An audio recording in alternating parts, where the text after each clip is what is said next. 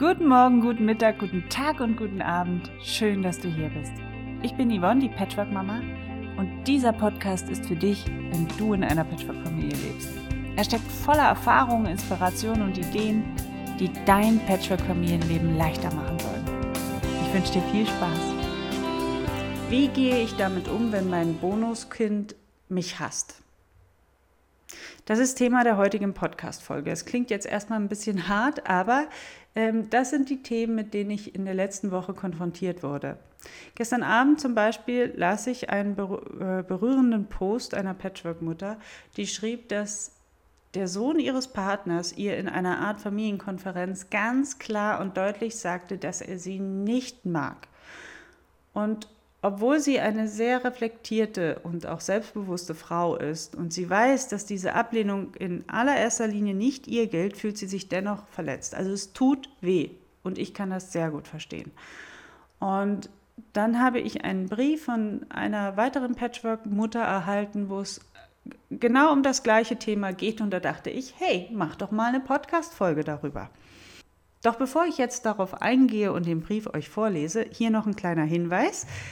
Vom 14. bis zum 21. September läuft der Patchwork Familienkongress. Das ist schon der zweite, den ich veranstalte. Und der ist kostenfrei und online. Das heißt, du musst nirgendwo anreisen, du musst keine Eintrittskarte kaufen und ähm, sonderlich deine Pläne ähm, umschmeißen. Dieser Kongress findet online statt. Ähm, du brauchst dich dafür einfach nur anmelden unter www.patchworkfamilien-kongress.de. Der Link ist unten in den Show Notes. Und ähm, während der Kongresslaufzeit erhältst du dann jeden Tag von mir zwei E-Mails mit den Ankündigungen, also mit den Ankündigungen der Experten und mit den Links dazu, die dann auch 24 Stunden lang freigeschaltet sind. Das heißt, ähm, du kannst Du hast 24 Stunden quasi Zeit, dir diese Interviews anzuschauen und musst nichts in deinen Planungen unbedingt verändern oder ummodeln. Ähm, ja, und wenn ich sage Experten, dann habe ich Familientherapeuten, Psychologen, aber auch Rechtsanwälte eingeladen. Ähm, ein Finanzcoach ist dabei. Die ganze Konferenz dreht sich quasi um das Thema Leben in Patchwork-Familien und beinhaltet alles. Also der Umgang mit ähm, schwierigen, ich sag mal, Bonuskindern, meinetwegen, ja, oder mit einer schwierigen Ex-Frau oder mit mir selbst, weil ich nicht wirklich weiß, wie sieht denn meine Rolle als Stiefmutter oder als Stiefvater überhaupt aus, ja.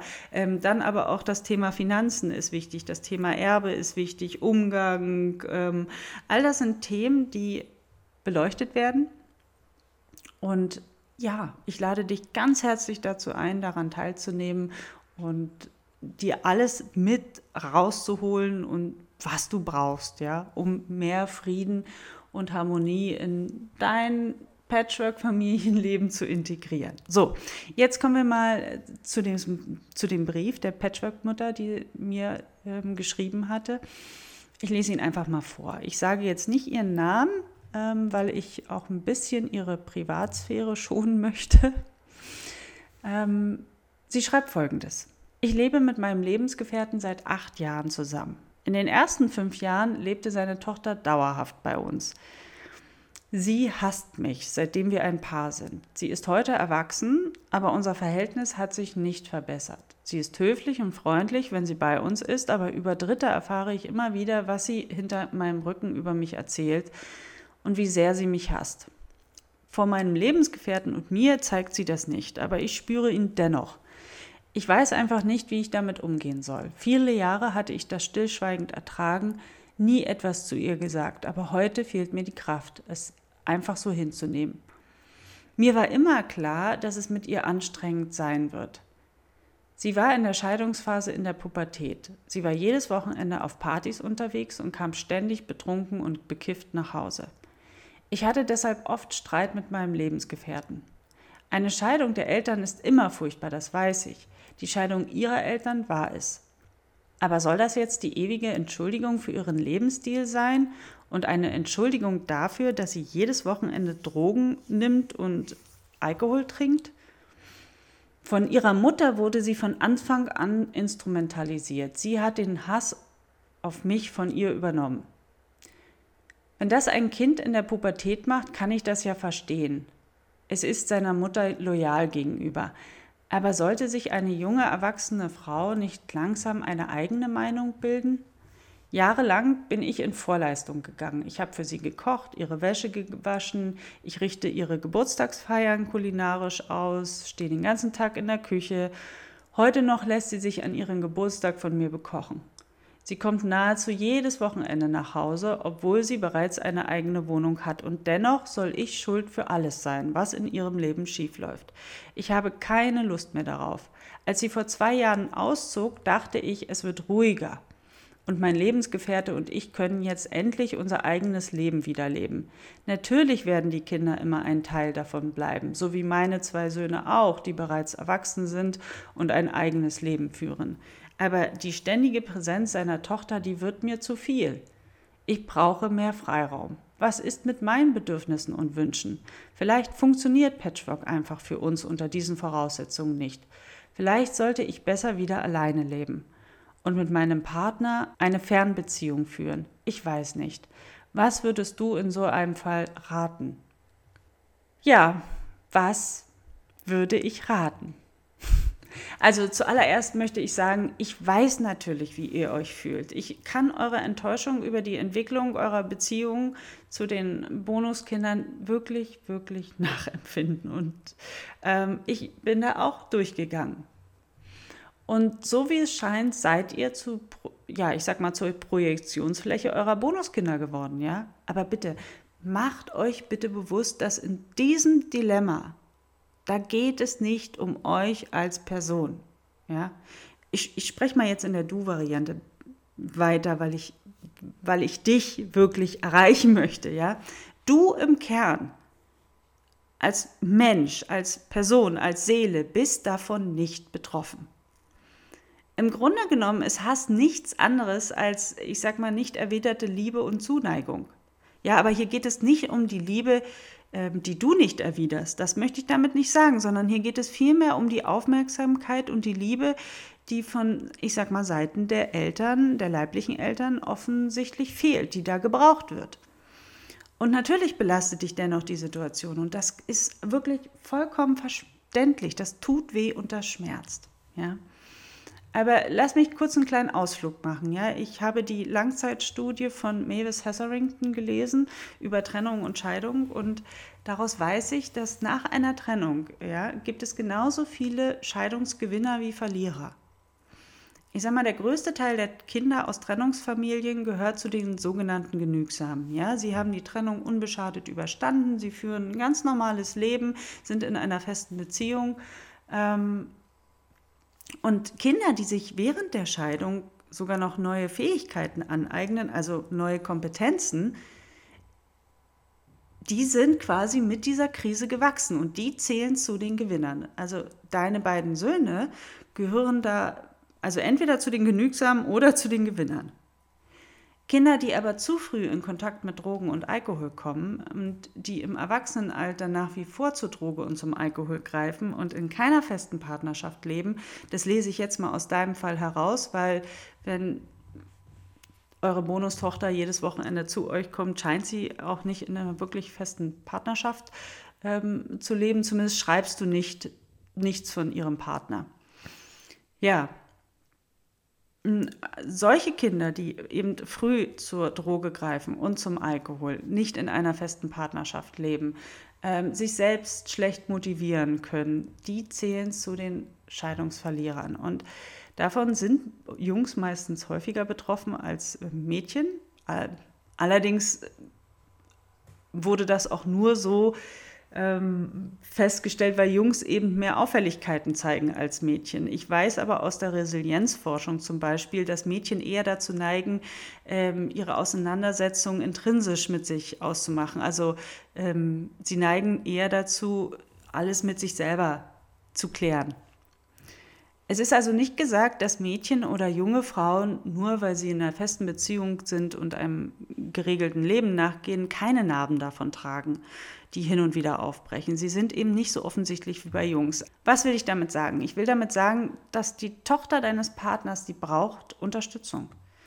Also sie braucht jemanden an ihrer Seite, der sie stützt, der sie hält. Ja, wenn sie regelmäßig nach Hause kommt, dann sucht sie auch offensichtlich die Liebe und die Nestwärme ihres Partners, äh, ihres Vaters. Später dann ihres Partners. Wenn das nicht erfüllt wird, dann sucht man das meistens in den Beziehungen, die man dann später lebt. Ja, das sind dann so kindliche Bedürfnisse, die da gestillt werden möchten, ist uns zum Glück nicht immer bewusst. Ähm, und möglicherweise ist deine Bonustochter auch eifersüchtig, ja, auf die Liebe, die dein Partner dir schenkt, ja, denn sie sieht, oh, der Papa ist fähig zu lieben, vielleicht sogar bedingungslos. Ähm, sie fühlt das vermutlich nicht für sich. Und Töchter haben damit häufig Probleme, ja, sie sind oft eifersüchtig. Was Kinder in Krisenzeiten brauchen, ist eine Person an ihrer Seite, die sie wirklich bedingungslos annimmt und liebt. Und so wie du schreibst, scheint sie das von ihrer, ich sag mal, leiblichen Mutter nicht erwarten zu können, ja, oder zu bekommen. Ich sag mal, Mütter, die instrumentalisieren, die sind ja meistens viel zu sehr mit sich selbst beschäftigt und, naja, verlieren auch ein Stück weit den Blick auf die eigenen Kinder oder haben sie schon komplett verloren. Ja, und sie neigen auch nicht selten dazu, ich sag mal, die Kinder mit in den eigenen Sumpf zu ziehen. Ich weiß aus der Resilienzforschung, dass der beste Schutz vor einem Abstieg eine Person ist, von der man bedingungslos geliebt wird. Ja, wenn keine Oma, keine Tante oder irgendeine andere Bezugsperson im Umfeld deiner Bonustochter diese Rolle übernommen hat, dann ist ihr Vater möglicherweise die Schlüsselfigur. Ja, du schreibst jetzt nicht, wie er damit umgeht, das weiß ich jetzt nicht, aber ähm, vielleicht ist er damit überfordert. Das scheint offensichtlich so zu sein, denn offensichtlich habt ihr da noch nichts unternommen. Ja? Und Väter sehen darin auch nicht unbedingt immer eine Notwendigkeit, wenn die Töchter sich ansonsten ganz lieb und brav benehmen. Du schreibst ja, dass sie euch gegenüber höflich ist und diesen Hass gar nicht zeigt. Dennoch ist es wichtig, dass er sich ihr zuwendet. Ja, Väter sind oft ratlos in solchen Situationen. Und das ist auch nicht verwerflich und schlimm. Wir sind alle keine, Therapeuten, wir sind keine äh, Psychologen, ja. Wir wissen manchmal einfach nicht, äh, wie wir in bestimmten Situationen reagieren sollen, ja, oder wie wir mit bestimmten Dingen umgehen sollen. Aber wie wäre es, wenn auch dein Partner sich im Außen Unterstützung sucht? Ja, so wie du dir jetzt Rat und Unterstützung bei mir gesucht hast. Ja? Erst wenn man im Außen auch genug Halt bekommt, ja, ich sag mal den Rat von Experten, dann kann man auch eine gute Stütze für die eigenen Kinder sein, ja. Also, wenn dein Partner mehr Halt braucht, ja, im Umgang mit seiner Tochter, dann ist es gut, wenn er sich den von außen holt und dann kann er auch eine gute Stütze für sie sein. Ja, was sie jetzt braucht, ist ein Vater, der sie nachbeeltert. Ja, das ist ein komisches Wort nach Beeltern, aber das ist es, was sie braucht.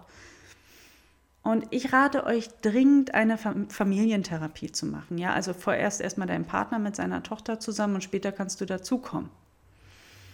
Aber jetzt kommen wir mal zu dir. Ja, mach dir bewusst, dass du in erster Linie die Verantwortung für deine leiblichen Kinder und für dich trägst. Ja, deine Söhne sind erwachsen und du sagst, die leben ihr eigenes Leben. Also da hast du offensichtlich alles richtig gemacht. So wie die leiblichen Eltern deiner Bonustochter für deine Bonustochter verantwortlich sind und sie selbst als junge erwachsene Frau ist natürlich auch für sich verantwortlich, ja?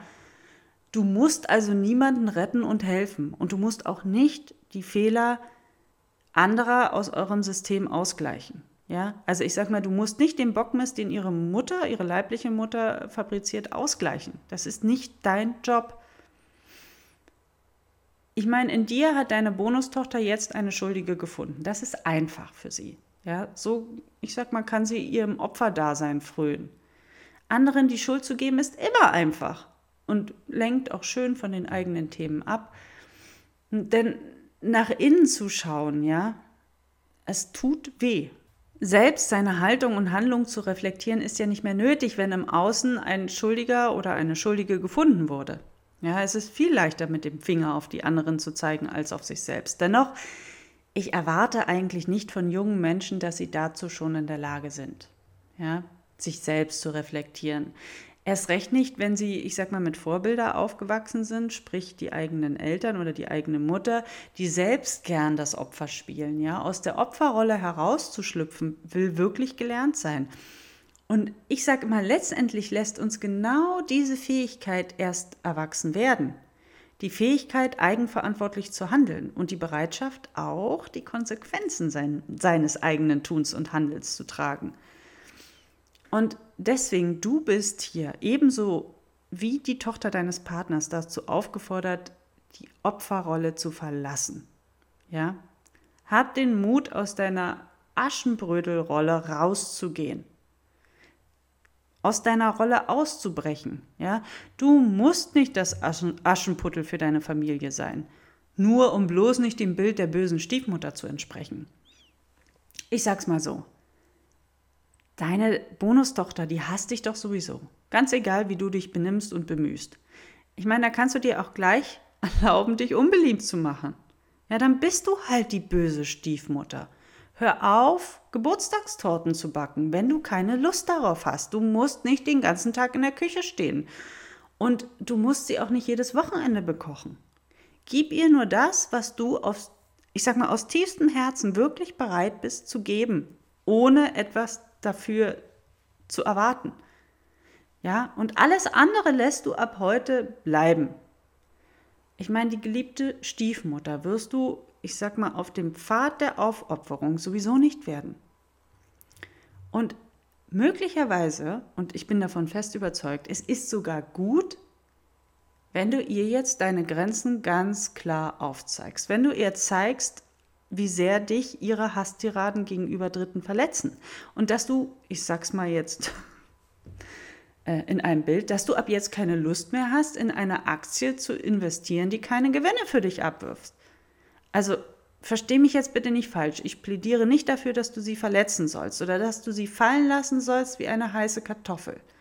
Ja, sie ist ein Teil deines Partners und von daher wird sie auch immer ein Teil eures Systems bleiben. Damit das muss man akzeptieren, damit darf man sich arrangieren. Aber ich denke, das wird dir auch leicht fallen. Ja, das hast du ja in den letzten acht Jahren auch gemacht. Die größere Herausforderung für dich wird sein, dich ehrlich und authentisch zu zeigen und auch so aufzutreten. Nein zu sagen, wenn du keine Lust hast, dich um ihre Bedürfnisse zu kümmern und du, du stattdessen deine Bedürfnisse in den Vordergrund stellst. Ich meine, sie ist eine junge erwachsene Frau, kein kleines Kind mehr.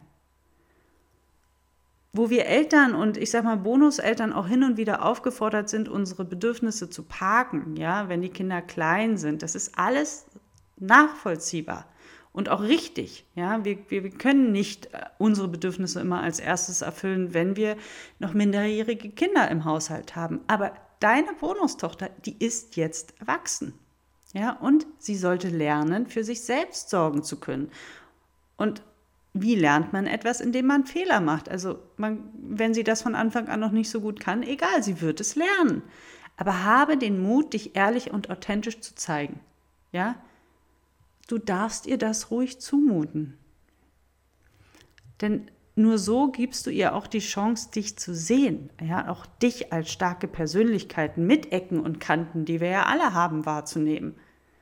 Everybody's Darling ist Everybody's Depp und du wirst immer Everybody's Depp bleiben, wenn du Everybody's Darling sein willst. Und bitte mach dir keinen Kopf um den Stempel der bösen Stiefmutter. Den hast du von ihr offensichtlich schon seit vielen Jahren aufgedrückt bekommen. Also ich meine, kann es schlimmer kommen? Allerdings solltest du vorher mit deinem Partner darüber sprechen, ja? Also lass ihn ruhig teilhaben an deinen Gefühlen und Gedanken und sei bitte nicht traurig, wenn er nicht sofort Verständnis dafür aufbringen kann. Ich meine, er hatte ja auch was davon, ja, von deinen jahrelangen Bemühungen. Er hat davon ja auch profitiert. Und dazu muss man sagen, er sieht auch die Beziehung zu seiner Tochter durch eine ganz andere Brille, als durch die du schaust. Ja, sie ist komplett anders gefärbt als deine Brille. Und er sollte es akzeptieren, wenn nicht gleich im ersten Augenblick. Das braucht ja auch alles immer ein bisschen Zeit, um sich an das neue Klima zu gewöhnen. Aber irgendwann muss er das akzeptieren, deine neue Haltung. Und du brauchst ja auch Zeit, dich neu zu finden in diesem Gefüge. Also auch dich neu auszubalancieren. Ja? Wovon ich dir aber auf jeden Fall abraten möchte, ist aufzugeben. Ich meine, ich kann dir natürlich nicht die Entscheidung abnehmen, äh, zu gehen oder zu bleiben. Das musst du selbst treffen. Doch jetzt in einer Krise solltest du nicht aufgeben. Und ich gebe dir zwei Gründe dafür, warum du in einer Krise nicht aufgeben solltest. Aufgeben ist nie eine Option mitten in einer Krise. In einer Krise fehlt uns nämlich der klare Weitblick. Den haben wir nicht, wenn wir im Tal stehen, ja, und ringsrum hohe Berge sind. Die Berge stehen hier für Konflikte, ja, die überwunden werden möchten oder Herausforderungen oder Probleme. Nenn, nenn es, wie du es willst. Erst wenn du auf dem Gipfel stehst und ganz klar und weit sehen kannst. Erst dann darfst du solch eine Entscheidung treffen. Im Tal ist das nicht möglich. Ich sage mal, der Wunsch jetzt zu gehen ist möglicherweise deinem Fluchtreflex geschuldet. Ja? Das ist, dahinter verbirgt sich nämlich der Wunsch, dass sich all deine Probleme mit einem Schlag auflösen mögen. Ähm, das wird aber nicht so sein. Denn möglicherweise ja, findest du in der nächsten Beziehung genau die gleichen Themen. Ja, das ist ein Irrtum, dass mit einem Schlag plötzlich Frieden und Ruhe einkehrt. Ich meine, du bist nicht umsonst da, wo du jetzt stehst. Das hat immer auch einen Grund. Und ich bin überzeugt davon, dass uns das Leben nur vor Herausforderungen stellt, die wir auch wirklich lösen und bewältigen können. Natürlich ist das unbequem und klar, das tut weh. Und nicht immer können wir sofort eine Lösung erkennen. Doch statt zu sagen, ich weiß nicht, wie ich das schaffen soll, kann ich auch sagen, ich weiß noch nicht, wie ich das schaffen soll. Dieses kleine Wort kann, kann wirklich eine entscheidende Veränderung in deiner Haltung bewirken. Dadurch sagst du lediglich, dass du es noch nicht weißt. Und dann geht nämlich dein Gehirn weiter auf Lösungssuche ähm, und irgendwann wird es dir sagen, Heurika, jetzt, wir haben eine Lösung. Ja? Ich weiß, wie ich es schaffen kann. Ich schaffe das. Vertraue darauf, das funktioniert. Und der zweite Grund, warum du durchhalten solltest, ist, ähm, ich sag mal, die Option der nächsthöheren Bewusstseinsstufe, die du erreichen kannst, ja, wenn du dich dieser Herausforderung stellst. Und jetzt fragst du dich wahrscheinlich, ja, welche Bewusstseinsstufe soll das denn sein? Es ist immer ein bisschen schwierig, das zu erklären. Ich versuche es mal. Ja, hier auf dieser Stufe befindet sich hm, die Hingabe ans Leben. Ja, das Leben so anzunehmen, wie es sich mir bietet. Auch die Demut und das Vertrauen in das Leben, ja, dass alles, was kommt und was da ist, schon irgendwie richtig ist, auch wenn es am Anfang vollkommen schräg und absurd aussieht. Aber hier auf dieser Bewusstseinsstufe befindet sich auch die Liebe. Ja, stell dir doch mal vor, wie es für dich wäre, wenn du die Tochter deines Partners auch dann noch lieben könntest oder mögen. Wenn, wenn, wenn sagst, Liebe ist jetzt zu weit, aber wenn du sie dann noch gern hast, obwohl du weißt, dass sie dich abgrundtief hast. Wenn du dann da angekommen bist, du sagst, sie hasst mich, aber ich mag sie trotzdem. Das ist in meinen Augen echter Frieden und wahre Freiheit dann bist du frei. Auf dieser Stufe des Bewusstseins hast du keine Feinde mehr. Ja, ich sag mal, einzig dein Mitgefühl und deine Liebe kann, können ihr Hass in dir wachrufen. Wenn das so ist, dann bist du wirklich frei. Also, mein Rat an dich, kümmere dich um deine Bedürfnisse, erfülle dir deine Wünsche. Warum solltest du deine Bedürfnisse und Wünsche parken? Weil die Bedürfnisse deiner Bonustochter wichtiger sind? Ist ihr Leben auch wichtiger als deins? Nein. Dein erster Schritt ist zu erkennen, dass du wichtig bist, dass deine Bedürfnisse und Wünsche wichtig sind. Und du bist die Einzige, die dafür verantwortlich ist im Übrigen. Also ermächtige dich selbst und mach dir selbst und deinem Leben gegenüber eine Liebeserklärung. Und du darfst von deinen Mitmenschen auch etwas einfordern. Zum Beispiel mehr Freiraum oder Achtung deiner Privatsphäre. Wenn du am Sonntag deine Ruhe haben willst, dann willst du am Sonntag deine Ruhe haben und keinen Besuch. Das kannst du einfordern. Und wenn das nicht möglich ist in deiner Bezu Beziehung, ja, oder in deiner Familie, dann suche Wege und Möglichkeiten, wie du dein Bedürfnis nach Ruhe zum Beispiel befriedigen kannst. Also, liebe Patchwork-Mütter da draußen, ja, ihr seid nicht nur Mutter und nicht nur Aschenbrösel. Ihr seid auch Frau, vielleicht auch hin und wieder Kind. Ihr seid Geliebte, ein, meinetwegen eine gefürchtete, selbstbewusste, taffe Geschäftsfrau. Ihr seid trotzdem verletzlich oder? und ihr dürft auch albern sein. Ihr dürft sein, wer und was ihr wollt. Aber bitte nicht ausschließlich Aschenputtel oder Opfer der Umstände. Ja? Straft die Schultern, hebt den Kopf, Brust raus und steht für euch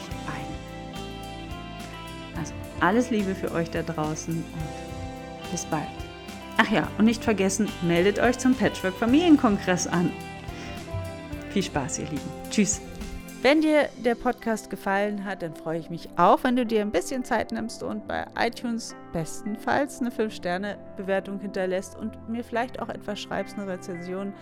Ähm, schreib mir deine Kommentare oder eine persönliche E-Mail an yvonne at patchworkmama.de. Ich freue mich auf dein Feedback und bis hoffentlich bald. Tschüss.